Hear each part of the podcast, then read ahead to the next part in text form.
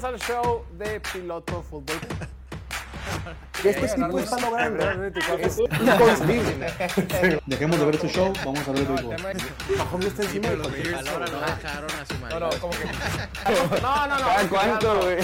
Pero. A nada le no enseñaron un poquito Tú no sé, tú no tienes nada que hacer, nada. Pero lo que sea, Pero lo que la gente no ha visto. es quitándole la bola. Bienvenidos al show de Piloto Fútbol, transmitiendo completamente en vivo desde la ciudad de Mexicali, Baja California, capital de este bello estado, el punto más al norte de toda Latinoamérica y la ciudad más caliente de todo el perro planeta. Ya es martes, martes 24 de enero de 2024. No, martes 23. Martes 23 de enero. Mañana, miércoles 24 de enero, es el último día para participar e ir al Supertazón con Finamex. Por eso dije 24. Tiene hasta las 2 de la tarde. Reconsulten la historia que subimos para ver términos y condiciones. Es una manera de ir con al gran partido. Pero bueno, ya estamos a tantos días de la final de conferencia Championship Sunday. Los dos mejores equipos de cada conferencia se enfrentan el domingo. El Kansas City contra Baltimore y los Lions contra los poderosos San Francisco 49ers. Quedan tres partidos, damas y caballeros. Tres partidos y termina la temporada regular 2023, pero son los tres mejores partidos de todo el año, entonces estamos muy, muy emocionados. También queda el Pro Bowl, que hay gente que le gusta, hay gente que no. Ahorita platicaremos al respecto. Pero para platicar de todos los temas, hoy, antes de mencionarlo, hoy estaremos respondiendo algunas preguntas, algunos videos que ustedes amablemente nos hicieron el favor de mandar. Mil, mil, mil, mil gracias, como siempre, por interactuar con nosotros y enriquecer el programa. Pero bueno. Empecemos sin más preámbulo, demos la bienvenida desde la esquina con el mejor comportamiento que jamás haya visto el ojo humano, amado por los Pretty Lovers, Howl Lovers, Picket Lovers, arquitecto en potencia, actualmente de vacaciones pero pronto ya no, Little Shepherd, el pastorcito Diego, el Lordi. Diego, bienvenido. ya el lunes entro, Jorge, qué hueva, porque Qué ya emoción. viene lo chilo. Pero bueno, mínimo disfruté los playoffs al 100, sin presión, sin trabajos ni nada. Y el Super Bowl, pues solo es un partido, así que esperamos todo salga bien. ¿Vas a pasar a tú? Segundo semestre apenas. ¿Qué emoción? ¿De cuántos? Eh, creo que son 10. ¿Cómo que crees, güey? Pues uno a la vez. Puede ser, güey. Son carreras, no carreritas. Un pie enfrente del otro, hermano. ¿Qué Ya sabes cuándo te puedes ganar la lotería o algo y se acaba la escuela. ¿Te retirarías? Oliver lleva como 20 semestres, Me ganó la lotería, la lotería, güey, que sí. Depende de qué tipo de lotería, ¿no? Porque no todas las loterías son iguales. Pues sí. Hay loterías mucho más jugosas como que, que otras. El día de hoy compartiendo el set con nosotros, como todos los martes, el único otro fan de los Falcons de Atlanta a más de 3.000 kilómetros a la redonda de la ciudad de Mexicali, contador, colega, amigo y chef de cabecera en el grupo de Piloto Fútbol, el señor Cándido Satraen. Cándido, bienvenido, un fuerte aplauso. ¿Qué hubo? Un gusto estar aquí, Jorge, como todos los martes. Ya, ya se... Estábamos platicando ahorita, antes de que empezara, que ya se, se ve el final, ¿no? Ya solo quedan tres partidos y pues el Pro Bowl. Pero muy emocionados por estos tres partidos que quedan. ¿Cuál es tu opinión del Pro Bowl? Ahorita estás comentando que ya ha sido un Pro Bowl, ¿no? Así es, el- en el año 2022 en Las Vegas. ¿Y qué tal? Eh, es- es- la neta está muy padre, güey, porque está diferente el- a lo que estás acostumbrado yendo a un partido normal de la NFL. Ves el estadio repleto más del equipo de casa y del y dos colores, ¿no? Es a lo que estás acostumbrado. O sea, yo sí voy a ver a Atlanta contra Rams ahí en el SoFi, voy a ver jerseys azules y blancas y algunas rojas. Y en el, en el Pro Bowl, güey, así, Fruit Loops. tutti frutti todo el estadio, güey, ves jerseys de todos los jugadores, güey. Y la neta, por más que el juego ya no es, o sea, ni cerca Nunca se ha jugado en serio, güey, pero antes había... Nomás Sean Taylor se lo tomaba en serio. Se encendían un poco, ¿no? Y se pegaban uno que otro loquito acá que sacaban una jugada y se encend- Ahorita ya no es lo mismo, pero la neta, güey, o sea, fu- fuimos porque ya estábamos en la ciudad de Las Vegas y aprovechamos el, para ir al- al- a conocer el estadio. Y pues, güey, vi a Patrick Mahomes, a Justin Herbert. ¿Pero de qué tan El- cerca? Pues estábamos... Ah, no, o sea, los viste en el partido, pues. Ajá, y, y, ah, llegamos desde que abrieron el estadio, entonces estábamos en la sección de abajo y pues ahí no, no alcanzamos que nos firmaran nada, pero veíamos ahí cuando entraban ahí cerca, o sea, sí los vimos de cerca relativamente. Entonces, pues estuvo muy bien la experiencia. Es que, y por ejemplo, y la, y la, y la chave es igual de cara que siempre, no es barata. ¿Cómo funciona? Pues, güey, ya siempre, yo siento que ya siempre, Siempre se ensartada, en ¿no? Estados Unidos, ¿no? Ya no baja de 18 dólares, 16 dólares la pinche cerveza, güey. Pero ¿Y te tocó cuando era de flags o te tocó equipado? No, me tocó equipado. Me tocó cuando el Mac Jones hizo el, el greedy después de meter un, un touchdown corriendo. Pro Bowler Mac Jones. Así es. ¿Fue, ¿Fue el año que fue Taylor Huntley? No recuerdo. Creo que No, sí. no. No, no, porque sí fue Patrick Mahomes. Fue el año... El año pasado fue Huntley. Huntley fue el año contra- pasado. El año pasado cuando estábamos en, en ahí en el Super Bowl, Mi- Media Week y todo eso, eh, pues estaban los jugadores del Pro Bowl como que estaban en la ciudad. ¿no? ¿Dónde fue el Pro Bowl el año pasado? ¿Fue ahí? En Las Las Vegas, Vegas también. Pero estaban, en, estaban ahí en, En Phoenix. ajá, en Phoenix con su ropa de Pro Bowl, o sea, la camiseta. Me acuerdo mucho de Trevor Lawrence con la camiseta roja de la conferencia americana. Ah, que lo En vimos un, jugando torneo, ping-pong, en ¿no? un torneo de ping pong contra Kaimi Fairburn, el pateador de los Texans. Y el vato ganó Kaimi Fairburn. Como que se me hace bien raro que lo hayan puesto a ese güey ahí a jugar ping pong contra Trevor Lawrence y no me acuerdo quiénes eran los otros. Era porque era bueno, güey. Estaba Maca... No, estaba... Estaba McCaffrey, sí. sentado, ¿no? Sí, sentado por ahí. Estoy bien raro porque en el Super Bowl Experience, pues fuimos, que fuimos como el martes y miércoles, una cosa así. Y pues estás en ciertos pisos donde puedes hacer actividades de lanzar pases, pero de repente como que en un piso alterno, está un- una explanada grande dentro del centro de convenciones, como que en un cuarto cerrado, parecía como una secta, ¿no? Como algo, como algo así como secreto, como un evento así muy eh, exclusivo. Y de repente nos asomamos y en un cuadrito como medio, medio cerrado estaba jugando ping pong Trevor Lawrence con el pateador de Texans acá. Digo, y gente al lado, ¿no? Y gente grabando el pedo, pero como que todo, un espacio vacío gigantesco y nomás mucha gente concentrada en una esquinilla. Bien chistoso, güey. Yo estoy cabrón para el ping-pong, ¿eh? ¿Sí? Podría ganarle, yo creo, A fácil. Kaimi Fairburn. A los dos. No creo. Sí, pero yo creo que ahorita el Pro Bowl, la neta, la, la última edición que fue de Flags se me hizo muy divertida, güey. Fíjate que no he visto ninguno desde que es de Flags. Este año... Pues nomás hay uno de Flags, cabrón. ¿Sí? O sea, el, Ah, el pues tuyo sí, fue el último. pasado- el año pasado fue el primero. eh, Tienes, tienes razón. Pues este año lo vamos a ver. A ver qué tal.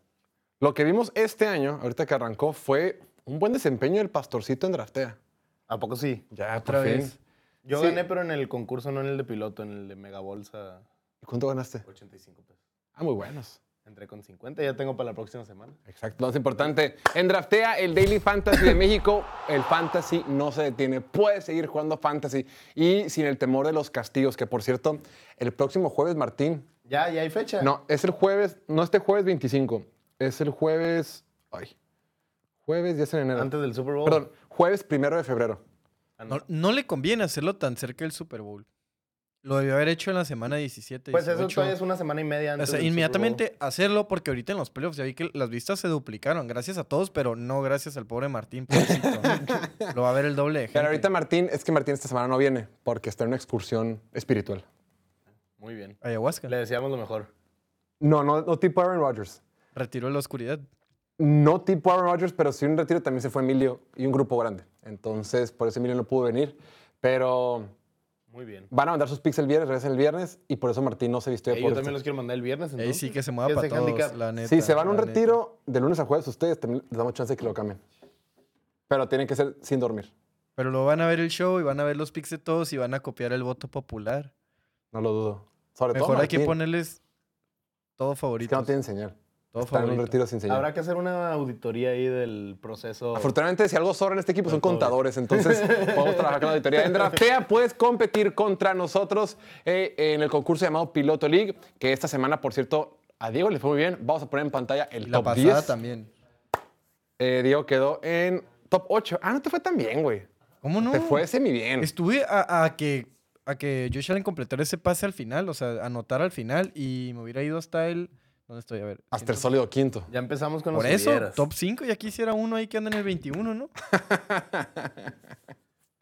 Pero ¿cómo vamos en la quiniela, mi estimado Diego? En la quiniela, pues es otra cosa, ¿no? Porque tienes que vender tu alma para ser bueno en unas cosas y malo en las demás. Y la quiniela Yo no voy pues, a ver el ido capítulo también. del jueves, güey. No quiero ver los resultados de esa madre. Creo No, que a todos no, nos no. fue mal, la verdad.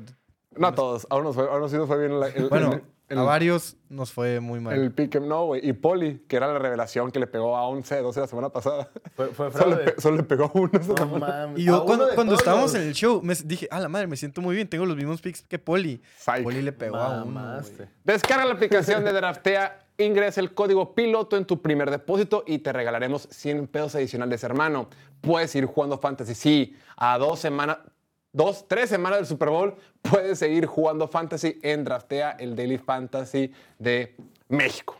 Como les habíamos comentado al principio, mi estimado Cándido, el día de hoy, eh, perdón, el domingo por la noche, estoy todo mareado con los días, güey. El domingo por la noche les, solicitamos en Instagram que nos mandaran video de, los, de nuestros seguidores, dándonos algún comentario, algo que quisieran externar. De repente vemos que en los comentarios tienen muchas ganas de, de- de dar a conocer su opinión. Neta, se los agradecemos un montón porque nos ayuda mucho a esta plataforma. Entonces dijimos, ¿saben qué? Si alguien se anima a que salga su video, a su opinión, mándenos un video de menos de 30 segundos, de- perdón, de máximo 30 segundos, que traigan vestidos algo de su equipo, ya sea una, una gorra, un gorrito, una bufanda, un jersey, lo que sea.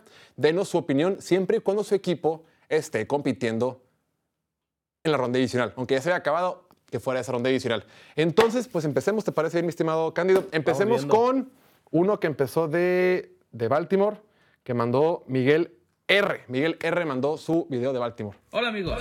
Rápido, habilidoso y certero. Así fue el juego de Lamar Jackson. Y no lo digo por ser aficionado. Basta con ver el juego para darse cuenta de la madurez que ha alcanzado. Pero eso ya pasó. El MVP lo tiene en la bolsa. Pero aún le falta lo que más anhela, llegar al Super Bowl. Otra semana más donde seguramente será el underdog de todos los analistas. Otra semana más donde muchos lo criticarán por correr más que lanzar. Pero este muchacho pareciera que se crece ante los haters. Y aún mejor, el equipo se crece ante la adversidad. Aquí mi opinión. Saludos. Hola amigos. Saludos Rápido, al buen Miguel. Muchas gracias. Eh, irónicamente, la pregunta es si Lamar Jackson seguirá siendo subestimado. Aunque de acuerdo con los números de Play Do It, el día de actualmente Lamar Jackson o los Baltimore Ravens son favoritos por tres puntos y medio en casa, o sea, son favoritos para ganar, pues siempre que te enfrentas a Patrick Mahomes en un campeonato de conferencia y no te apellidas Brady y ya, pues no eres, no eres favorito, o sea, eres en la mente de todos, de todos siempre va a ser el underdog. Lo decía por ahí el buen Miguel, güey, Baltimore, Lamar Jackson lo ha ganado todo. Desde la, desde la universidad, el vato ganó el trofeo Heisman, ya ganó el MVP, ha ganado un montón de Pro Bowlers, múltiples veces el All Pro. Eh, primer lugar de la conferencia americana esta temporada. El vato, en temporada regular, en 77 partidos, ha ganado 58 de ellos. O sea, el 75% de sus partidos. El vato es un ganador. El vato lo ha ganado todo. Pero él lo viene diciendo. Y lo dijo desde que lo draftearon en, en- en 2018. Dijo, los Ravens van a tener un Super Bowl de mí. Esto no se acaba hasta que los Ravens tengan un Super Bowl conmigo. El vato la cantó, cantaba vale doble.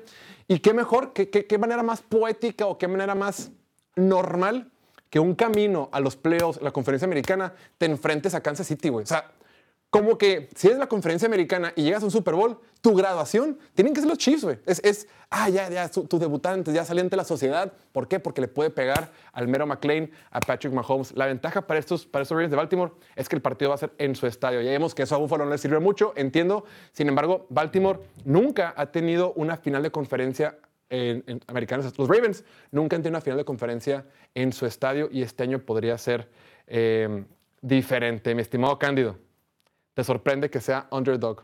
¿O, o- o- es underdog Pues- Lamar Jackson o no? Pues es que depende de cómo lo veas. O sea, es favorito que se supone que en teoría en las casas de apuesta los tres puntos es equivalente a la casa, ¿no? Entonces, Ya está tres y medio. básicamente, es- son favoritos por medio punto, se podría decir.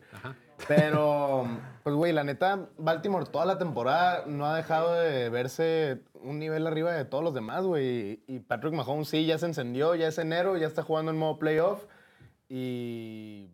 Pero, güey, Baltimore son los aplastasueños, güey. Lo hemos visto una y otra vez y no han dejado de demostrar lo contrario. O sea, va a ser un partidazo, pero yo sí veo, o sea, como favorito, si me dijeras, tienes que escoger a uno para ganar, a Baltimore, güey. Estás Ah, adelantando tu pick. ¿Mande? Estás adelantando No, tu no, pick. pre- de hecho, em, ya metí un ticketcito y, y voy a meter Kansas, yo creo, con los puntos. Porque Ok. siento que va a ser un partido cerrado y más de un field goal, de que chingue su madre.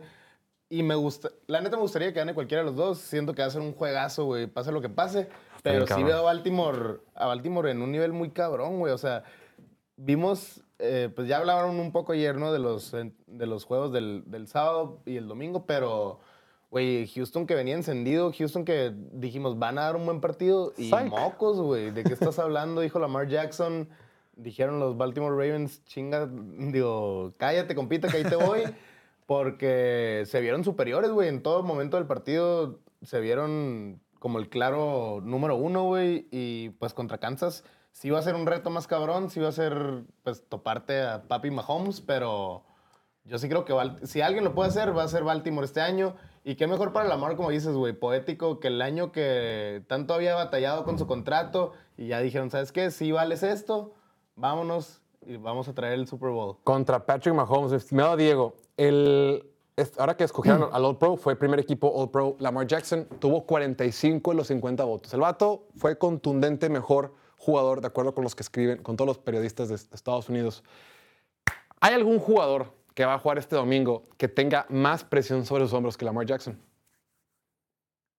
No. No, o sea, lo- los demás ya superaron cualquier ex- expectativa. Lo hemos dicho mil veces eh, en la conferencia nacional. eh, Jared Goff con los Leones de Detroit, el cambio que han hecho en la cultura, cómo pasaron de ser un equipo de tres victorias a nueve victorias y ahora están en el campeonato de conferencia, ya ganaron. Pase lo que pase, ya ganaron. Y San Francisco, pues tal vez el equipo como tal tiene presión, pero el quarterback Purdy cero. O sea, segundo año, no pasa nada si no lo gana esta temporada. Va a seguir teniendo un equipazo. El próximo año puede regresar más fuerte. Y para Mahomes, no mames, el Vale vato ya-. Sí, el vato. seis, seis campeonatos de conferencia en seis años. Está bien si no ganas el Super Bowl todos esos años. Si no pasas el Super Bowl todos esos años. Todos sabemos que no tienes el roster más fuerte que has tenido en tu carrera. Pero para Lamar Jackson, sí, Lamar Jackson tiene el roster más fuerte que ha tenido en su carrera. Por fin tiene apoyo, por fin tiene una defensiva top, por fin tiene armas en la posición de receptor, eh, mejores corredores, un mejor juego terrestre, línea ofensiva, mente ofensiva, mente defensiva, todo funciona, todo se está ajustando para que este sea tu año, o sea, es el destino, ya, ya toca y como dices, lo prometió cuando lo draftearon, no lo, no lo había podido hacer porque pues, se había lesionado llegando a los playoffs, llegaba tocado, o cuando llegas a los playoffs y te basas primeramente en correr como coreback, pues no es lo mismo. Y ahorita este desarrollo que tuvo, este cambio de juego que ha tenido como pasador, que tuvo su mejor temporada como pasador, más yardas como pasador. Su segundo MVP, no mames. Aparte, aparte las yardas, las formas, güey. O sea, Sí, la neta, sí, porque eso también es, es el, el problema con Lamar, o sea, porque es, es tan infravalorado, porque no ha tenido más de 4.000 yardas como pasador, no está teniendo estas temporadas aéreas que tiene Mahomes, que tiene Brew, que tiene Allen, etcétera. Pero el vato, las formas como lo hace, con quién lo hace también, nos estamos hablando de que el mejor receptor que ha tenido en su carrera, ¿quién es? Pues Say Flowers Say Flowers, que ahorita es novato, güey. o Mark Andrews, pero Mark sí. Andrews, que es un end, y que es un muy buen end, pero no es el mejor end, es de los mejores, pero no es el mejor. Y, y también hablamos de, ajá, de, de lo mismo, o sea, también esta temporada probablemente va a ganar el MVP, pero como no tuvo más de 30 touchdowns por aire, pues como que ah, lo, lo hace palado, pero el vato tuvo 4.500 yardas totales, y las yardas importan porque las yardas te ponen en posición para anotar. Claro. Y aunque él no tuvo los touchdowns, puso al equipo en posiciones de anotar y Gus Edwards tuvo un chingo de touchdowns, Keaton Mitchell, Mitchell tuvo un chingo de touchdowns y, y lideró la ofensiva número, número 4 en puntos. Entonces, eso es lo que más importa. Sí, yo creo que si alguien tiene presión en estos playoffs, la gente que está presionada, yo creo que, como dices tú, todos en Detroit están jugando con dinero gratis, dinero en la casa o con tiempo gratis. Eh, Kansas City nos ha demostrado todo, güey. Siempre ganan, ganan, pierden, no pasa nada. Seguiremos pensando bien de ellos. Creo que hay dos personas que sí tienen un montón de presión. Número uno, Lamar Jackson, obviamente. yo creo que mínimo, mínimo, mínimo, mínimo tiene que llegar al Super Bowl. No puede otra temporada sin llegar al Super Bowl. Ya van ya, ya seis temporadas en la liga y simple y sencillamente no logra dar el siguiente, el siguiente paso. Esta es la oportunidad. Es, la, la oportunidad que tiene la mejor ofensiva. ¿Cómo? ¿Qué, mérito o qué tranquilidad saber que tiene un coordinador ofensivo que sí lo apoya en sus fortalezas? El partido contra Houston, güey, lo que estamos haciendo no está funcionando. Todd Monken, el coordinador ofensivo, que probablemente va a ser head coach pronto en los próximos años, el vato logró ajustar, hicieron un juego más rápido, pases más cortos y aplastaron cabroncísimo a la defensiva de los Texans. Esto no lo tenía antes. No tenía un vato con la visión de que, pudiera arrojar variantes. Y la, la defensiva también, la defensiva que está teniendo Mike McDonald también. Mike McDonald, el coordinador ofensivo de los Ravens, muy, muy probablemente va a ser head coach el 24, el 25 en otro equipo. Pero el otro que también tiene un montón de presión es Shanahan. Shanahan, Kyle Shanahan en San Francisco. Yo creo que Balt- eh, eh, ah, Lamar mínimo necesita un Super Bowl para quitarse la presión, o sea, llegar al Super Bowl. Pero Shanahan tiene la presión de que tiene que ganar un Super Bowl, porque es la tercera final de conferencia consecutiva. Ya han, ganado, han llegado a cuatro de las últimas cinco finales de conferencia.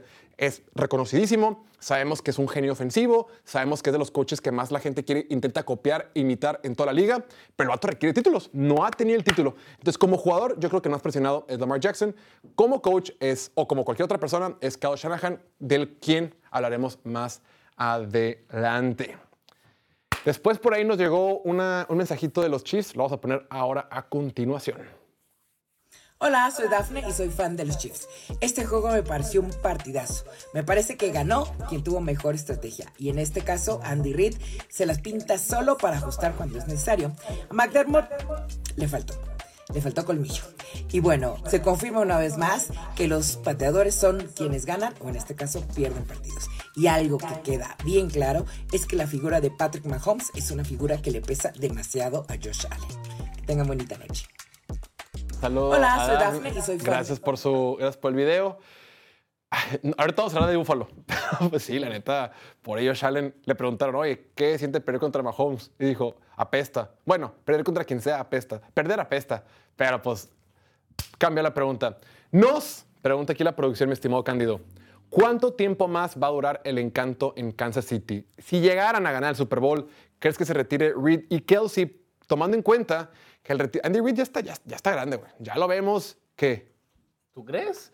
es sarcasmo. O, o sea, no, sí, pero tú, o sea, ya está en los 70s, llegando a los 70s. Pero yo no le 65. veo como... Tiene 65. 65. 65. Bueno, O redondea sea, arriba. sí va a llegar a los 70 en O sea, 5 ve- años. Ves a Pero- grupos como a Julián tiene como Chick, 68, güey. Pete Carroll que siguen ahí. Yo no veo que Andy Reid esté cerca de retirarse, la Pero neta. desde el año pasado han hablado de su retiro, güey. Desde la temporada pasada. Y él, él se ha pronunciado al respecto. Y él dice que no, no sé qué. Y, y, por ejemplo, eh, aparte de eso, mencionan Travis Kelsey también es el rumor de que ya se Travis quiere Kelce retirar, yo sí la veo más. Travis más- Kelsey ya está hasta la madre, güey. Oye, eh, sí, ya, güey, estás con Taylor Swift, güey. Ya tu vida se acabó, güey. Ya, ya ganaste, güey. No, y más si ganan este año, imagínate ya tres Super. Sí, pero Ya, también el, el vato le, le encanta ganar, le encanta estar en este equipo tan competitivo y no le ha bajado a su nivel. Nomás los números no estuvieron ahí para respaldarlo esta temporada, pero... sí, sí, es más lento. vi- Sí, ligeramente, pero en realidad sigue siendo de los mejores Tyrants en la liga. Lo vimos la semana De pasada acuerdo. contra Búfalo. Y e- él mencionó que todavía le queda, que no se va a retirar esta temporada, pase lo que pase. Entonces yo creo que sí le quedan unos dos, tres añitos más o dos. la siguiente temporada, pues no sé, pero esta temporada no. Y para lo de Andy Reid, yo creo que sí, sí, mínimo se va a acabar la, la carrera de Mahomes. O sea, Sí, se retira sí Mahomes, creo. me retiro con él porque no quiero dañar mi legado como lo hicieron otros coaches como Sean Payton, como Bill Belichick, Bueno, eh, estimado Diego, etcétera. si sale, digamos, hipotético, juguemos con la producción. Si sale Kelsey, se retira Kelsey y Reed el 12 de febrero, después de su, de su, de su festejo, festival de Super Bowl, ¿crees que estos Chiefs den un bajón importante o crees que el legado de esta dinastía pueda continuar? Pues de que va a haber un bajón, va a haber un bajón. Ok. Pero de que acabe la dinastía o que se manche el legado, eh, no, todo lo contrario. Creo que todavía sería más mérito para Mahomes, porque si algo le han criticado algo le puedes dudar es que, ah, lo ha apoyado mucho Andy Reid y tiene un supergrupo de receptores. No, nomás tiene a Travis Kelsey, pero bueno, quítale esas dos cosas. Y si el vato sigue teniendo temporadón tras temporadón, tras campeonatos de conferencia, eh, 12, 13 victorias año tras año, pues salón de la fama inmediatamente. Fíjate que estaba revisando a los coaches, a los, a los coaches, a los quarterbacks de élite que han jugado recientemente, ¿no? Tom Brady, Peyton Manning y Aaron Rodgers. ¿Qué tanto les han cambiado el coacheo? Porque pues, varía, ¿no? Por ejemplo, cuando Tom Brady entró a la liga, tenía de coach a Charlie Weiss, tuvo dos años, luego durante un grueso tuvo a Josh McDaniels. En los años que salió Josh McDaniels entró Bill O'Brien. Pero en general, pues Tom Brady fue mejorando conforme su carrera fue avanzando. Yo no sé qué tanto el cocheo. Después, por ejemplo, Aaron Rodgers tuvo un montón de coordinadores ofensivos. Tuvo Edgar Bennett, Joe Philbin, Tom Clemens, Nathaniel Hackett, Pero eso también es, Mike es- McCarthy. es- es el hecho de que tú los haces buenos, ¿no? Y consiguen chamba por tu culpa. Gracias a ti. Exacto, o sea, exacto. El que más tuvo ha sido Aaron Rodgers. Claro, tienen coordinador ofensivo, pero quien mandaba las jugadas era Mike McCarthy. Tenías coordinador ofensivo con Nathaniel Hackett, pero quien mandaba las jugadas era Matt LaFleur. Entonces, campechano. Y por su parte, Peyton Manning con los Colts, digo, sí tuvo tres head coaches. Tuvo Jim Mora, Tony Dungy y Jim Caldwell. Pero quien fue su coordinador ofensivo 12 años fue Tom Moore. O sea, él sí tuvo una co- consistencia. Él siempre estuvo con el mismo, gran parte, mientras estuvo con Indianapolis. Entonces, pues no sé, digo, eh, eh, por ejemplo, Patrick Mahomes, ah, digo, Andy Reid es quien manda las jugadas y quien esté al frente y todo, pero a final de cuentas, Patrick Mahomes estuvo con Matt Nagy, luego estuvo con eh, eh, Eric Bieniemy, ahorita con Matt Nagy, el vato siempre ha estado bien. Yo creo que cuando llegas a un, a un nivel de dominio del deporte, del dominio del juego, vale madre quién te ponga. Yo creo que si hubiera los primeros dos años, pues entiendes, pelota ya está por entrar, ya lleva seis temporadas completas como titular. Sí, cuando ya estás desarrollado, tú ya conoces el sistema, tú ya puedes implementar tu propio sistema, conoces todas las jugadas, todos los movimientos, los shifts, etcétera. Eh, lo vimos también con Peyton Manning durante toda su carrera, que su fuerte era eso, era conocer, conocer conocer y crear jugadas porque lo vimos cómo pasó a Denver y rapidito fue otra, otra vez regresó a ser uno de los mejores quarterbacks en la NFL e incluso ganó un Super Bowl con ellos cuando ya no era, ya no era tan bueno, pero, pero igual, o sea, tuvo esa temporada histórica que fue 2013, que rompió el La que se pasó de lanza en los 50 touchdowns rompió el récord de yardas de Drew Brees. y de como 50 touchdowns. No me Después, emputé con eso, porque es que fue... ¿Sabes cómo lo rompió? En un juego de, de la última semana con un pase de pantalla de Maurice Thomas y el pase en fue... paz descanse. No, el pase... Ah, un flat, ¿no? verdad. Fue sí. flat, ¿no? No, fue un pase de pantalla, güey. Y fue que... No debería contarte, odio. Ay, pues cuántos también. Drew Brees es como que andaba muchas bombas. Was slinging it. Siempre. El Travis Kelsey y Patrick Mahomes esta- este fin de semana en Buffalo, Buffalo rompieron el récord de más pases de touchdown por un dúo. El el- este récord lo tenía antes Tom Brady con Rob Gronkowski. Ahora Mahomes en seis temporadas con Kelsey lo ha rebasado. O sea, es, es- es- es- es innegable que Travis Kelsey influye mucho en el desempeño que tiene Patrick Mahomes, pero también hay que mencionarlo. Travis Kelsey desde el 2016 eh, no había tenido menos yardas y menos yardas por recepción como esta temporada. Únicamente cinco touchdowns, lo menos que, que ha tenido en su carrera, excepto un año que tuvo cuatro. Travis Kelsey numéricamente, y lo ves en el campo, no es el mismo, güey. O sea, la neta, con todo y que sí pueda regresar el siguiente año, va a ser una No es como que va a regresar más fuerte. Travis Kelsey va a cumplir 35 años en octubre. No va a regresar más rápido, más ágil, más veloz, güey. Sigue teniendo un buen nivel, pero sí necesita un receptor alfa o, el- o sea, Sí. un buen receptor uno del que, con el que pueda distribuir el juego, güey. O sea, también ahorita, como dices, ya está bajando un poco y ya no está para él cargar al equipo al 100%, pues. Exacto, o sea, sigue siendo bueno, pero no puedes contar en él para que sea tu opción número uno por aire, que sea tu alfa. O sea, es un Tyrene de treinta y tantos años, por favor. Pues ahí lo tienen, va a estar muy interesante. Yo recuerdo el, el, la- el año pasado en el Super Bowl, tuve la oportunidad de, ahí de estar en la rueda de prensa de Patrick Mahomes y lo primerito que le preguntaron, le estaba ahí, sí, no sé qué, ganaste, felicidades. Oye, ¿y qué va a pasar con Andy Reid? Son ciertos los rumores de que... No, le preguntaron que si, si, si se le había cerrado la ventana, el championship window, que dice, no, esta ventana de oportunidad de ser campeón, eh, considerando las situaciones y... o sea, ya ganaste el Super Bowl, ¿crees que la, la ventana de campeonato sigue abierta? Y el vato dijo, mientras Big Red esté con nosotros, esa ventana siempre estará abierta. Nomás por no decir mientras yo esté aquí. Pero todos sabemos Pues que... Joe Burrow sí lo dijo, ¿no? Sí, Joe Burrow sí lo dijo. Pero... la diferencia de coach. Pero sí, o sea... mientras esté Mahomes, la ventana está abierta y creo que Mahomes va a estar ahí durante Le, toda le su carrera. cuelga. Sí, y afortunadamente va a estar ahí Mahomes y también Brittany Mahomes. Le, ¿Le cuelga Mahomes? cuelga tiempo en su carrera. y, probablemente, tam- y probablemente también le cuelgue. Eh, después por ahí nos mandaron un video de los poderosos Bills de Buffalo que ya están eliminados. Este lo mandó Lobo. Así estás en Instagram. Por Le, te le pusimos mandamos un abrazo. un abrazo al buen Lobo. Vamos a poner su video. ¿Qué bolas Piloto Fútbol? Saludos de un fan de los Bills de toda la vida. Triste por la derrota de mis poderosos Bills ante unos no creo tan poderosos Chiefs. Y más porque la defensiva de los Bills, aunque he visto jugando los últimos juegos aceptable, pasable, este juego creo que no, no lograron prácticamente nada. Creo que Tyler Bass va para abajo, creo que Stephon Diggs va para abajo y para afuera. Y pues hasta la siguiente temporada. Go Bills. Dieron la ganas neta. de llorar, güey. Verga, Es que, es que, es derrotado. que es- está resignado, güey. Estuvo Es- triste, güey. Saludos al buen Lobo. Gracias por mandarnos Sí. tu video, hermano. Gracias. Un abrazo. la gorrita y la camiseta y todo, como que... Ah. Sí, no. A ver, empecemos por el principio. Chale, güey. Fíjense que la neta, la neta, si eres fan de los Bills, no te puedes sentir tan mal, güey. No, pues que, güey, o sea... ¿qué- qué Es lo que hay, güey. O sea, exactamente, güey. Pues que lo que, o sea, mientras esté ahí, el 15. Ahí Es que, ese sí, señor. corran a McDermott, corran a Stephon Diggs, corran a ve. güey, dieron un nivel bien cabrón. Nomás no les alcanzó, güey. Pues no te alcanza, güey. O sea, No pueden no- no tiene- pueden ganar todos, güey. Tu plan tiene que ser, vamos con todo, jugamos a un buen nivel toda la temporada, conseguimos el, el- la ventaja de la localidad. Pues, güey, que sea un día que nos alcance para ganarle. Este no fue el día, ni modo, güey. A lo mejor el año que entra, o sea... Está cabrón, güey. O sea, sí puedes reforzar con, con receptor, güey, como dicen. O sea, Stephon Diggs sí ha bajado de nivel y agregar al... O sea, profundidad, darle más ayuda a Josh Allen, sí va a ser, o sea, El problema un de, factor muy importante, pero, pero está muy cabrón, güey. O sea, nomás es ganarle un día a Patrick Mahomes. Ya has estado muy No cerca, más. muy, muy Es que es lo que emputa, güey. Este equipo, en los. Bueno, hablando- ahorita vamos a hablar un poquito del el tema del tope salarial. Dices tú, oye, me voy a reforzar. Pues sí, güey. Pero el próximo año, como están las cosas, ya están por encima del, eh, del tope salarial por 40 millones de dólares, de los cuales 47 son nada más de Josh Allen. O sea, Josh Allen tiene un impacto en el tope salarial la próxima temporada de 47 por cómo está armado su contrato. ¿Sabías? ¿Sabes? En los últimos, ay, creo que son 37 o 36, pero digamos con 36. Los últimos 36 partidos que ha, que han- que ha jugado Buffalo, ¿sabes cuántos ha perdido por más de 7 puntos? Yo sí sé. Cuatro. Uno. Uno, güey. O sea, es un equipo que está, es competitivo, güey. O sea, y si tú quieres decir, Sean McDermott a la verga, eh, Diggs, te la chingada, sí, sí, ok, corres a todos, güey.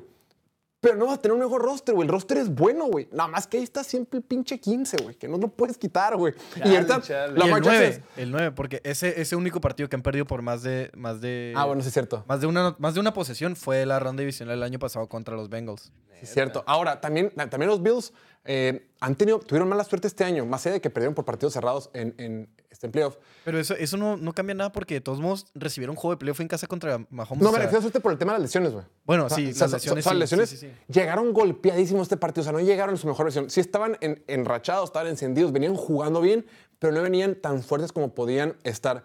Y lo más, lo más problemático para este equipo, que, a ver, esta defensiva le corrieron un montón el balón. Esta defensiva de Buffalo no le fue bien contra Patrick Mahomes. Eh, lo- vimos lo que le hicieron a los linebackers. Eh, Travis Kelsey tuvo un partido impresionante. Eh, Marcus Valdez Scantling tuvo un buen partido. O sea, movieron la pelota con mucha facilidad.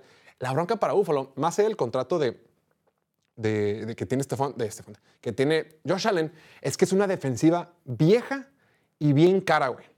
Estaba revisando, güey. Esta defensiva que tienen los, que tiene los, los Bills es la defensiva más vieja que han tenido en los últimos cinco años, güey. Promedian 27 puntos en 72 años. Pues que cada año son más viejos, güey. Ahí te va. No, no, pues, entra ni salen, cabrón. Aguanta. Micah Hyde, Jordan Poyer, 33-74. Daquan Jones, 32. Von Miller, 34 años. Little Joseph, 35 años. Von Miller, mamón. que jugó 15 jugadas que no hizo ni madre. Eh, Leonard Floyd, 31 años. O sea, todos sus jugadores son caros y viejos. ¿Por qué, estas- por qué tienes jugadores caros y viejos?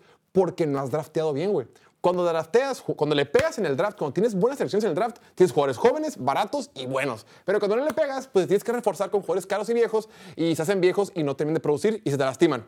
Del otro lado, mi estimado, mi estimado Cándido, esto de acuerdo con una nota que subió el periodista Mike Sando. Dice, los últimos cinco años, los Chiefs este roster es el roster más joven que han tenido en los últimos cinco años en la defensiva. Esta defensiva de los Chiefs es la defensiva más joven que han tenido los Chiefs en los últimos cinco años y es la mejor defensiva que han tenido, güey. O sea, esta defensiva que fue número dos en sacks, que fue número dos en puntos permitidos, que fue top 6 en yardas de pase permitidas, es la más joven que han tenido, es la mejor que han tenido, güey. O sea, son puro morro, güey, que únicamente pues, va a mejorar el siguiente año, güey. O sea, de un lado, la defensiva de Kansas City, si ves la gráfica, va en ascenso en cuanto a la calidad y el talento, y la de Buffalo va en, de- en declive, güey. O sea, son no solamente el coreback, porque yo creo que cualquier coreback lo puede ganar, los dos son súper talentosos. Pero, ¿qué onda con el entorno, güey? Y ahorita el entorno le favorece mucho más a, a Kansas City, por la, por la pura defensiva. No, y también los Bills que hacen pagándole tanto a Von Miller. Fue un contrato como de. que fue como de Es lo que pasa cuando no años, drafteas bien, güey. Exacto, te desesperas, lo tomaste como opción número uno de, de pass rush. El vato, pues digo, o sea, no lo he hecho tan horrible. Sigue siendo Von Miller, no es el Von Miller de antes, pero no, no es tu opción número uno. Tuvo cero sacks esta temporada, el año pasado nomás tuvo ocho. Que digo, está bien como opción secundaria. En los Rams funcionó porque era un complemento. Pero, ¿qué chingados estás haciendo? Ahora, por ejemplo, el, el tema es por, eh, de- de- por su parte. Bills, no tengo pass rush, voy por Von Miller, ni pedo. ¿Qué hace Kansas City? Drafteas a George Karl- Karlaftis en la primera ronda hace un par de años. El vato tuvo un temporadón, un temporadón este año. Buffalo tiene 10 defensivos que ganan al menos 3.5 millones de dólares. 10 defensivos. Eso es, eso es caro, güey. Kansas City nomás tiene 3. O sea, Kansas City es su defensiva más joven, es la defensiva más barata y es la segunda mejor defensiva de la liga. O sea, el futuro es súper prometedor. Sí, pero igual a los Chiefs, siempre y cuando esté el número 17, siempre y cuando tengas a Josh Allen, hay una ventana, hay una oportunidad y vas a estar ahí. Como dices, han perdido un- uno de los últimos 30 y- 35, 36. 35, ah, más de 30 partidos, nomás uno lo han perdido por más de una posesión, porque Josh Allen te mantiene los partidos, puede estar ahí. Y sí han perdido contra Kansas, y sí es devastador, pero has estado muy, muy cerca. Una jugada diferente, un milagro, un- o un bote balón, que atrapen una pelota, que ellos no atrapen una pelota, y estás ahí ya ganando. güey. No hacer una pinche jugada Oye, Make a Wish con Damar Hamlin, güey. Ah, ¿qué pensaste de eso, güey? No mames, güey. Yo no lo podía creer, la neta. Cuando, o sea, cuando la vi dije, ¿qué fue esa pendejada? Y luego creo que mi- estaba mi hermano ahí al lado y me dijo, güey, fue el Damar. Y le dije, no seas mamón. Se ven los memes. Qué reverenda estupidez, güey, neta. Y viste neta. que los Chiefs tenían nomás 10 hombres en esa jugada. ¿Y no marcaron flag? Ah, no, No, pues son es 10, cuando es- güey. Y ni así les pudiste correr, güey. En Sin fin. comentarios. Pues Salud. si querías poner más triste al pobre Lobo, güey, ya le diste en la madre, cabrón. Dice Josh Allen, güey, esperanza. Eso sí, Exacto, la neta, ya quisiéramos un- mucho tener un Korak top 3. No, Qué bueno que, que Dallas tiene a Dak Prescott. Siguiente pregunta. Dice, ah, de los pateadores de la NFL, güey. Creo que es momento de hablar de la posición. Los pateadores, pues es, hay gente que dice que los pateadores ni siquiera son jugadores de NFL, que no sé qué, porque pues no son físicos y que eso es una mucho, la, la narrativa dice, es una estupidez que los partidos, que las franquicias, que los trabajos, que los legados, que la historia la definan güeyes que son pinches flaquillos, güey, que nomás patean la pelota, güey. O sea, que, que ¿cómo es posible que eso sea tan importante en el juego? Pues entre que cambie la regla y entre que no, este, este, este fin de semana, qué importantes fueron los pateadores. En los cuatro partidos que tuvimos, los dos del sábado los dos del domingo, ah, y los dos del domingo, en todos hubo patadas falladas, güey. Y todas fueron importantes, güey. Sobre todo, obviamente la de Buffalo fue la más notoria, pero también el partido de Green Bay contra, contra San Francisco. San Francisco le tapa una patada para hacer la primera mitad y Green Bay falla la que hubiera sido posiblemente la que le daba la ventaja eh, en el, a finales del cuarto cuarto. Y pues la de Buffalo, güey. ¿Viste lo de Taylor Bass que salió? ¿Qué? Pues nada, que el vato ya borró sus redes sociales, güey, que el vato... Sí, a vivir tranquilo Chale, porque te mandan amenazas de muerte y todo. Yo me acuerdo estando bien morrito. eh, creo que mi primer, mis primeros playoffs que vi, el, el campeonato de conferencia este entre Ravens y Patriots. Creo que era 2011. Que el pateador falló, el de Ravens, creo que se llama Billy Cundy. No se me olvida. Ahí ves, es tú en Dallas. Pues ese güey falló, falló para irse a tiempo extra, para ganar, no me acuerdo, pero el, el punto es que perdieron y fue 100% su culpa y de nadie más.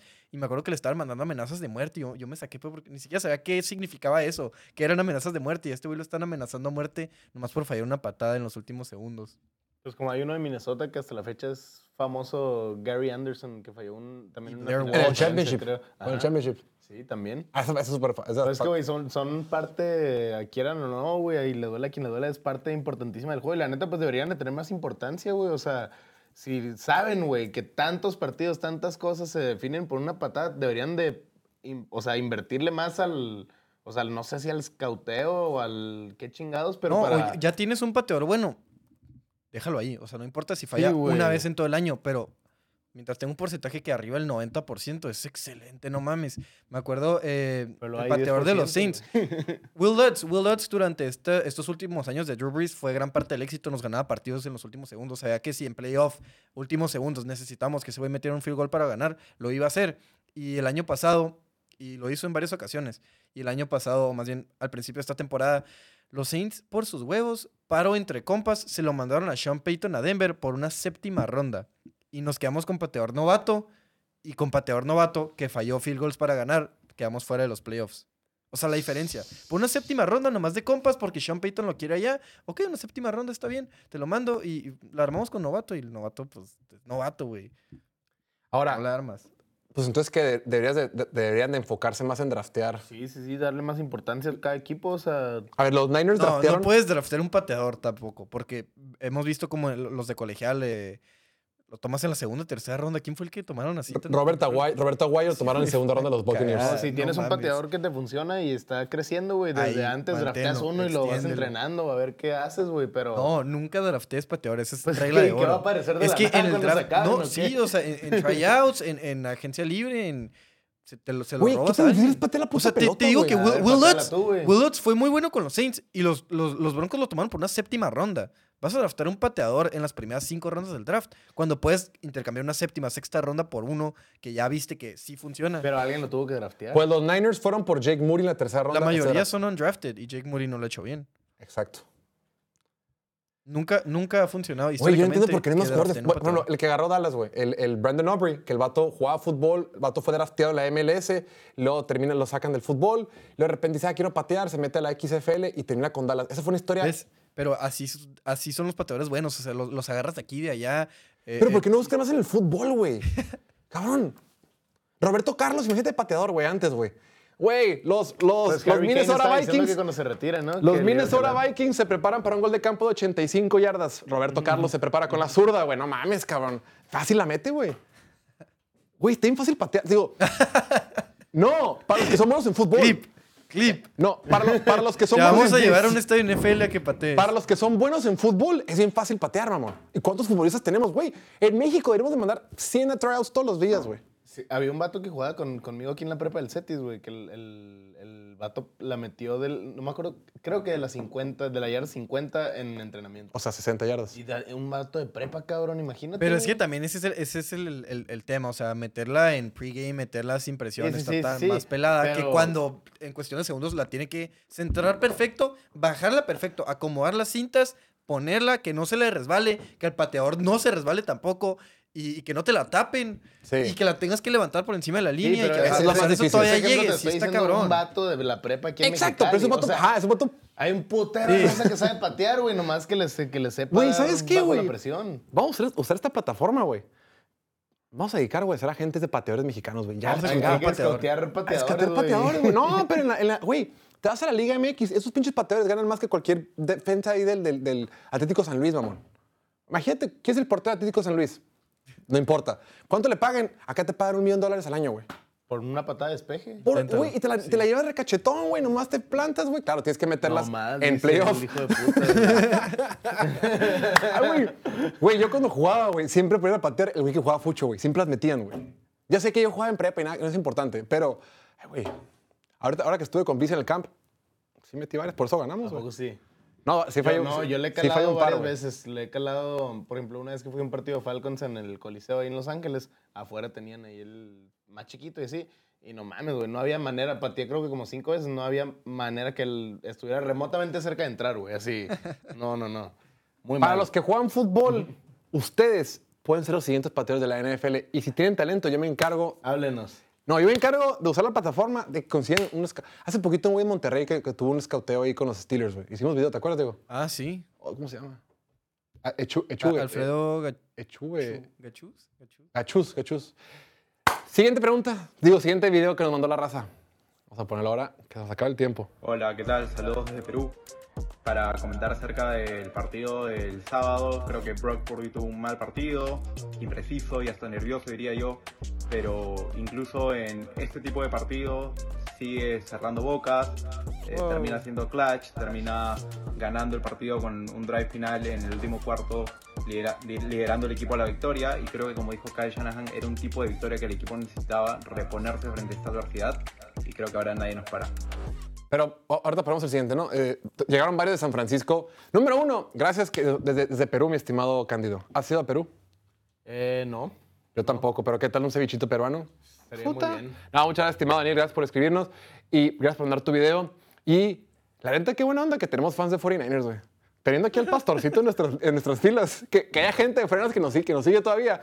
Neta, se ve que es gente que, Sí, que no- tiene carne, car- piel gruesa, ¿no? ¿No, ¿No abriste algún video de un fan de 49ers y estuviera así, chinga? Así, Sí esperaba, güey. Cuando, cuando estaba viendo los videos. de repente un de 49ers dije, ay, nos van a mentar la madre. Ah, y no, todos como que así, cada quien tiene su punto de vista, pero creo que todos, neta, muchas gracias. Una A ver, bomba. Cándido, contigo no he hablado del- al respecto. ¿Qué te pareció el desempeño que tuvo el número 13 de los 49ers? Pues, güey, sí se vio bastante limitado, se vio tirando muchos checkdowns. Al principio se veía que no podía, o, no, o le daba miedo o no tenía... Era la lluvia, güey. Ajá, también estaba en un partido lluvioso, fue un día difícil, pero pues al final sacó la chamba, güey, y como dicen, es un coreback de segundo año, su segundo final de conferencia, es mucho más de lo que se espera y el vato tuvo un mal partido, pero sacó la chamba al final, güey, que es lo que necesitaba, o sea, la neta con ese equipo no necesita más, no necesitó más y lo sacó adelante, o sea, nomás que en la final de conferencias que el vato salga a jugar, a ver, a ver ahora sí que tenga un buen partido porque yo creo que sí los Leones sí le van a exigir más que, que Green Bay y con el hype que traen, pues va a tener que dar un buen partido todo el partido y vamos a ver de qué está hecho. La, la- buena noticia para, ambos equipos, ¿eh? porque también a Jared Goff se le complica lanzar con la lluvia. O sea, es evidente que a Purdy se le complica con, la, lluvia, pero también a Jared Goff, güey. Y la buena noticia es, es que se espera que sea un clima súper agradable. Va a estar fresco nada más, soleado, pero un clima prácticamente perfecto. Entonces, lo bueno es que vamos a ver las dos mejores versiones de estos quarterbacks. Yo creo que lo, lo más rescatable, porque ya hemos hablado un montón, lo más rescatable de este, del partido que hice del momento clutch que menciona este Daniel, eh, pues sí, güey, la gente cuando la situación está más importante, a lo mejor pues no fue una, una demostración eh, heroica tipo Patrick Mahomes o Tom Brady, pero cuando lo más importaba, se, not- se notó que el vato no le temblaron las patas, güey. Con pase sencillo, pase mediano o con sus piernas, no le temblaron las patas y logró mover la ofensiva de su equipo. Siguiente video por ahí. San Francisco tiene un gran cocheo, tiene un gran sistema de juego, tiene todas las armas ofensivas, tiene el mejor corredor de la liga, tiene una defensa muy sólida. Sin embargo, se puede volver vulnerable cuando la situación del juego está en contra de ellos. Brock Purdy se vuelve impreciso con la presión y a la defensa se le puede correr. Si Detroit sale a correr la pelota, vamos a tener un gran juego de la conferencia nacional. Saludos. Saludo al buen Enrique Cantú, que es un fiel seguidor de. ¿Enrique Cantú Emilian? ¿O. ¿Quién es? Ah. Sí, Enrique Cantú, Enrique Cantú. Un saludo. Fíjate que es cierto, yo creo que, por ejemplo, la, única forma en la que Green Bay podía ganar el partido contra los Niners era, desde la primera serie ofensiva, empezar con siete puntos, como lo hicieron contra Dallas en el AT&T Stadium. Green Bay toma la pelota, mueve el balón y gol de campo. Mueve el balón y los paran en cuarto. O sea, como que no supieron maximizar las oportunidades. Y mientras el partido esté dentro del guion, mientras el partido esté como, como estaba planeado, creo que Brock Purdy siempre da sus mejores exhibiciones. A él y a esta ofensiva se le complica venir atrás. Ya lo hicieron. Lo hicieron el fin de semana, pero por lo general es lo que se más complicado y es lo que decía por Enrique Cantú, que es cuando, la, cuando el marcador, cuando la situación se sale de control, es cuando batalla un poquito más, pero eh, este partido contra Detroit, creo que si San Francisco empieza fuerte, empieza rápido, pues van a tener la ventaja ellos. Siguiente por ahí. Saludo a todo el equipo de Piloto Fútbol. El partido de los Niners estuvo muy fuerte, muy buen partido de Green Bay. Está terrorífico que ahora cualquier equipo nos puede correr por tierra, pero sé que es algo que Shanahan y el coordinador defensivo Steve Wilkes e incluso Fred Warner van a tener en cuenta. Warner estuvo en todas las jugadas. Confío en que Purdy puede venir desde atrás a partir de ahora y que cuando se trata de sacar la casta, los Niners lo pueden hacer. ¿Qué te parece, mi estimado Diego? Eh, pues así, decir que confío que lo pueden hacer todas las veces. O sea, lo hizo una vez y, y como dije ayer, o sea. es que, es que, güey, se van bien, se van bien al extremo, o sea. No, pues, güey, nomás Está padre, es hacer, positivo. o sea, hizo. lo dije ayer, el vato ya tengo mejor, mejor este noción de él, pienso mejor de él porque lo hizo. Kyle Shanahan nunca lo había hecho y, y algo que me faltó comentar el día de ayer es que Kyle Shanahan creo que tenía récord de 0-30 cuando iba perdiendo por más de 7, por 7 puntos o más entrando al cuarto cuarto. Bueno, la ajustaron, ¿no? Dijeron 4 puntos porque creo que iban perdiendo. No iban perdiendo por 7, pero la ajustaron. El punto es que cuando iba, iba entrando al cuarto cuarto iba perdiendo por más de un field goal. 0-30.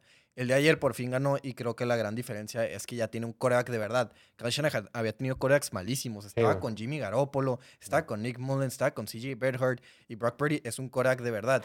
Pero, repito, o sea, se van al extremo de ser un coreback de, de verdad a, a decir que es de élite, a decir que es la segunda avenida de Joe Montana, a, a que Richard Sherman diga en televisión nacional que tuvo un mejor partido que Josh Allen, nomás porque tuvo un game-winning drive de 5 minutos. Vámonos con calma. Madre, sí, con calma, por favor. Fíjate que me llama la atención el que habla del tema de las debilidades. Es una realidad. Esta, esta defensiva de San Francisco en la temporada regular le puedes correr la pelota. Fue la número 14 de toda la NFL, permitiendo 4.1 yardas por acarreo.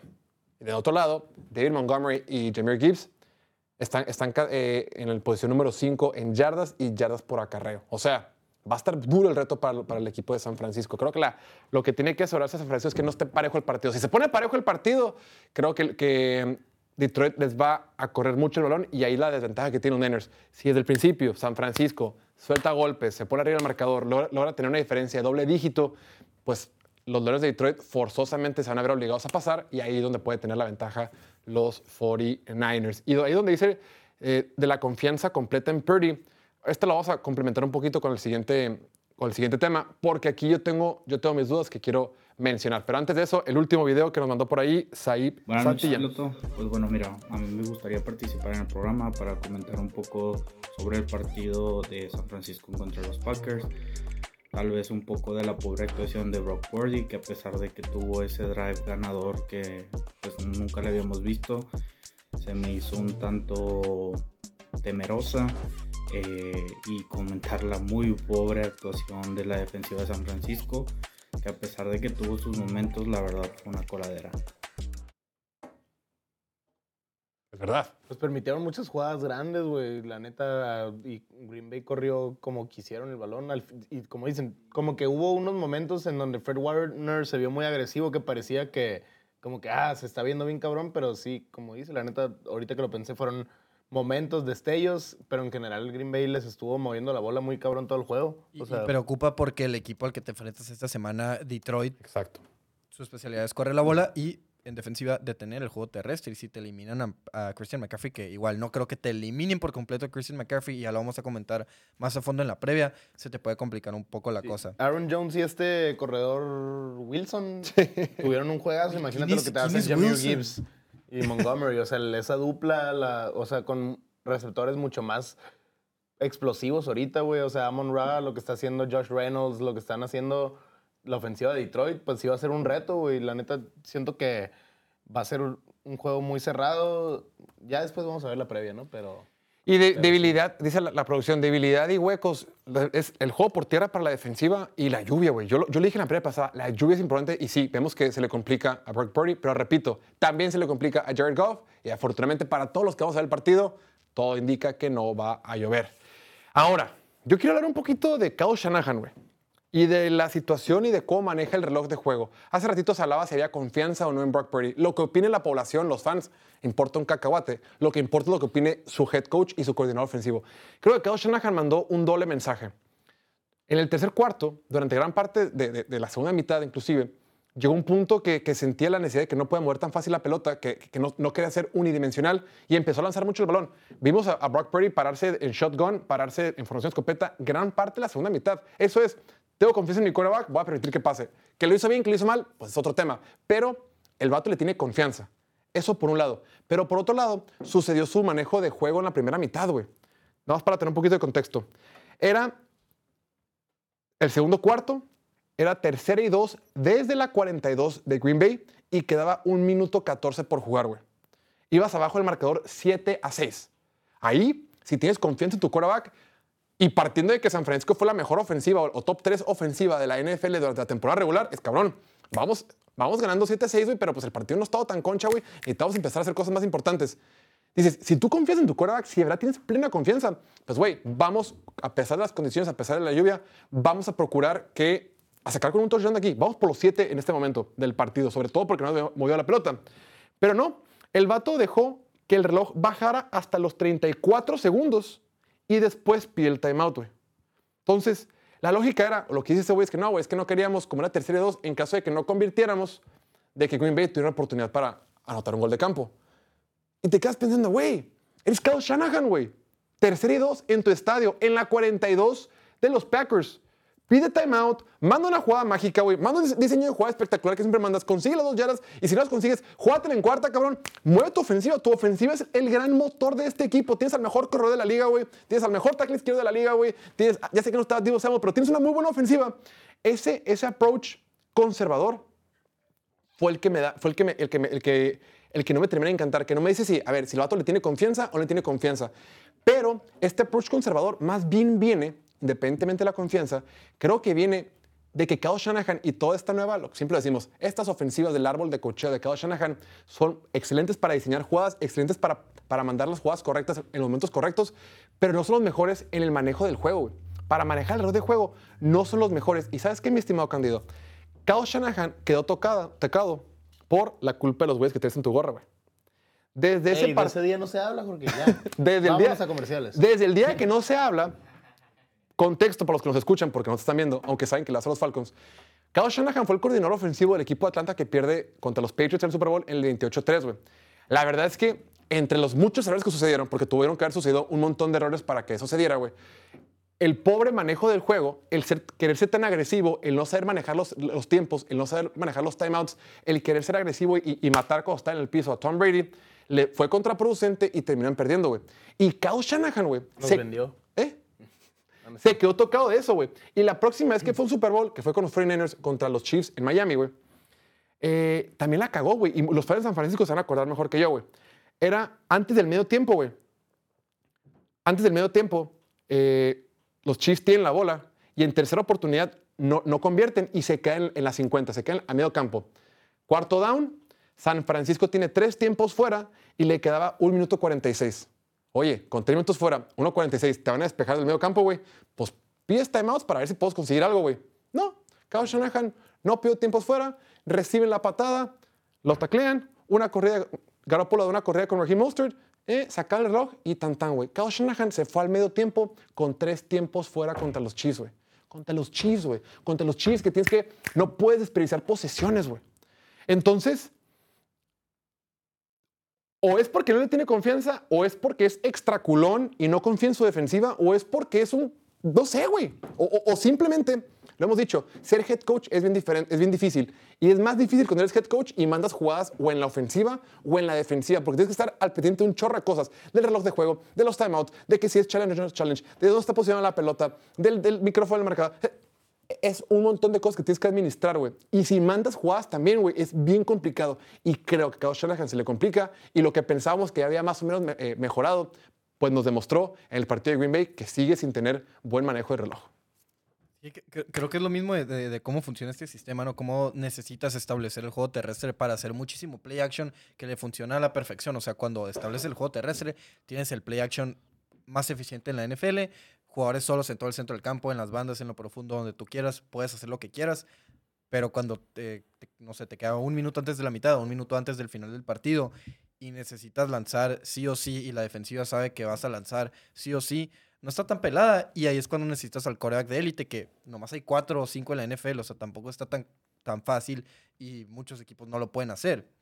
Y pienso que Shanahan no ha tenido de élite, ha tenido corebacks muy malos, como dije ahorita, ahorita por fin Pero en el partido bueno. contra los Packers, güey, estabas en la edad 42. Tienes uno muy Bay. bueno, no tienes uno de élite, como que si te da miedito. Si te da miedito que la cague, que tiene una intercepción y, y ahí te cambia el partido. Mejor vamos a ser conservadores y, y igual también pensó que en la segunda mitad podría establecer un mejor plan de juego y ganar más cómodamente. Tal vez por eso no quiso ser tan agresivo en la, e- ese final de la primera mitad. ¿Tú crees que con esa mentalidad conservadora, güey, le va ¿Ganas a un poder Super Bowl? ganar No. a Baltimore o le va a Ni a poder ganar a Chiefs, güey? A Detroit probablemente sí, güey, pero no sé. Se lo dejo de tarea. Y por último, tenemos que hablar un poquito de los Leones de Detroit, mi estimado Cándido. Parece ser que todos estamos emocionados de que qué padre los, los Lions por fin, después de mil años y pico, final de conferencia, qué felicidad, están haciendo historia. Pero como que en realidad, como en el, en el, en la- en el pensamiento colectivo, como que decimos, ah, pues ya, ya se acabó, güey, ya. Qué padre, pero pues ya. Ahora No, sí que, no, que, no, jueguen los, que jueguen los chicos grandes. Te pregunto, mi estimado Cándido, ¿crees que están infravalorando a Jared Goff y estos Leones de Detroit? Yo sí creo un poco, más que nada en la línea, güey. O sea, está en menos siete, yo creo. Siete yo- puntos, digo. Yo no creo que es un partido tan disparejo y creo que sí están echando de menos lo que puede hacer esta ofensiva. O sea, vimos lo que pudo hacerle Jordan Love, que es, sí es un coreback que venía jugando muy bien al final de, toda la, al final de la temporada, pero lo que ha hecho Lions esta temporada es- ha sido muy consistente. O sea, tuvieron un bajón de nivel unas semanas, pero desde el final de, esta- de la temporada regular y desde que empezó playoffs, hemos visto cómo esta ofensiva opera bien cabrón, güey, con Sam La Torta, con Jameer Gibbs, con Amon Ra, como estaba diciendo hace rato, con Josh Reynolds, con, o sea, están moviendo la bola muy cabrón, güey. Y si siguen así contra Niners y con dos, tres que se faje la defensiva, pueden sacar la sorpresa sin problema y se me hace que sí. De cajón menos siete se me hace que los están infravalorando muchísimo, güey. Sí, Muchísimo. Bastante, y más por como es el matchup, ¿no? Como estos equipos, como Detroit, su repito, su especialidad es parar la corrida y correr la bola. Las debilidades de San Francisco son que si te elimina el juego terrestre, medio peligras y, y te pueden correr la bola. Entonces, creo que es un buen matchup y a Jared Goff ya lo hemos, vi- lo hemos visto tener éxito en los playoffs. Literalmente llegó a un Super Bowl, jugó pésimo el Super Bowl porque tampoco es un quarterback de élite, es un quarterback de sistema, seamos honestos, pero ha estado en buenos sistemas. Ahorita está todavía con Ben Johnson, tiene buenas piezas, puede establecer el juego terrestre y creo que eso le puede, puede ser suficiente para que regrese a un segundo Super Bowl. Que digo, también no es, no es subestimando a los Niners y diciendo que Para "Ay, nada, no. la tiene bien pelada Detroit. Obviamente San Francisco, yo creo que empezaron no tan bien el partido contra Packers, no se les debió haber complicado siendo el equipo que son. Y si el, el- el domingo también salen desde el principio, yo creo que sí pueden ganar también fácilmente. Si, si no cometen errores y si salen demostrando el equipo que han sido toda la temporada, güey, uno de los más fuertes, o sea, que paliciaron a muchísimos equipos también, o sea, por ese lado están, son un equipo muy sólido, güey. Y si la defensiva se faja también de Niners, yo creo que va a ser más que nada eso, güey. Sí, o sea, que Brock Purdy... Brock Purdy... Qué mamón. no, no, no, yo no soy hater para nada. Y ya lo cacharon, ¿eh? Brock Purdy. No que fui yo. Me gusta la neta más la mala vida de estar ahí chingando, pero, pero no, la neta si Brock Purdy tiene un buen juego, o sea, pues ya ni me acuerdo qué está diciendo. Pues porque- acabó, sí. o sea, Está en pantalla, mi estimado, estimado Cándido. ¿Sabes tú cuántos quarterbacks han ganado 14 o más juegos de playoff para múltiples franquicias? Nomás voltea la pantalla. Los únicos quarterbacks. Tres, la respuesta es tres. Claramente tres. Únicamente Jared Goff, tres Tom quarterbacks en la historia de la NFL han ganado 14 o más juegos en una temporada para múltiples franquicias. Tom Brady, Peyton Manning y Jared Goff. Jared Goff y los Lions están a una victoria de su primera aparición en el Super Bowl en la historia de la franquicia. ¿Consideras que Goff está subestimado? Yo creo que los Lions están subestimados, no, no necesariamente Goff. Ahora, lo decía Dan Campbell, why not us? ¿Por qué nosotros no, güey? ¿Por qué no es. nosotros, güey? Uy, porque los te Como metieron una recia, güey. Imagínate cosas chingonas. No, pero primero tiene que pasar por San Francisco. San Francisco está Sí, no, buenísimo. no, o sea, deja tú pasar por San Francisco. Llegas a ganar a San Francisco porque es un buen macho para ti en el Super Bowl contra los Ravens. Sí, Ya ya vimos lo que te hicieron. O sea, tienes que rezar que, que si llegas a pasar el Super Bowl, que sea contra Kansas, porque a Kansas encontraste Ay, la forma de ganarle. por toparte a Mahomes también, o sea, por donde Pero ya le ganaste. Sí, ya le ganaste. Ya le una vez. o sea, mínimo te la crees, mínimo sabes que puedes, que, que en una de esas los receptores la van a cagar. Mahomes tal vez no, pero los receptores la cagaron en semana 1. Exacto. La pueden cagar en el Super Sí, Bowl. porque Baltimore sí les metió una putita, ¿no? Los dominó por completo. Es pésimo macho para ellos. Sí, Que fue una de las peores semanas de Detroit. Fue un shutdown completo, ¿no? Ese partido. 38-6 en semana Madre 7. santa. Madres, güey. Treinta pero- y ocho. 38-6. No, no, no. Pero aquí la, la pregunta puntual, Goff inf- infravalorado. Creo que la gente tiene una percepción honesta de Jared Goff. O sea, sabemos lo que es, sabemos que la puede cagar a momentos, la- sabemos que, lo, lo dijimos muchas veces durante las últimas semanas, da miedo Jared Goff porque siempre tiene esa, esa jugada en todos los partidos donde la caga horriblemente. A veces, a veces lo termina perju- perjudicando, a veces no, a veces el equipo perdona. Pero para los playoffs, ya para campeonato de conferencia, para Super Bowl, sí preocupa muchísimo. Pero sí es una y amenaza, yo creo, güey. O sea, sí es un coreback que cuando se echa para atrás. Claro, tiene talento, o sea, no- pues, o sea, en cualquier momento puede ser un pasesote. La neta, ah, se ha visto muy, muy certero con sus pases, güey. Y, y, am- dominando el sistema. Y yo creo que sí puede sacar un muy buen papel. Sí, no- por nada lo tomaron con la primera selección global en su momento. Tiene brazo, tiene precisión, pero también no es muy móvil. Y cuando lo, lo logras presionar mucho, sí se ve cómo le falta esa habilidad para escapar de la bolsa o para lanzar bajo muchísima presión. Sí, sí es. Pues ahí lo, pues ahí lo tienen. Eh, sí, Jared Goff siempre tiene su momento Carson Wentz. Vamos a revisar rápidamente las, las donaciones de los fans. Muchas gracias, mi estimado Alan Agaya, que dice, los Lions me recuerdan a los Cubs de 2016. Justo en la final de conferencia fueron contra los super favoritos Dodgers y les ganaron. O sea, esto es en el deporte. Dice Rafael Barragán, muchas gracias, estimado. Dice, una de las mejores comidas es la del Perú. Fácil subir 3 kilos. Ojalá que los Lions aplasten a Kansas City. Oye, está bien curioso que le dicen el Perú, ¿no? sí, güey, es correcto. Siempre me ha dado risa que dicen así la, la gente de Y Perú. por último, Crispy dice, las Swifties somos más que los fans de la NFL, no hay discusión. No hay duda. El combo ganador son las dos cosas juntas. Perdón por la tardanza. Muchas gracias, Ándale. Crispy. Cándido, gracias como siempre por venir. Eh, Pastorcito, a toda la producción. Mi nombre es Jorge Torres y nos vemos mañana. Mañana en punto de las 6 de la tarde, hora del Centro de México, a través de aquí de YouTube. No olviden, suscríbanse aquí en nuestro canal de YouTube. Estamos también en Facebook, Twitch, TikTok, Instagram y Twitter. Y nada, excelente martes. Cuídense mucho. Hasta mañana. Bye. Vámonos.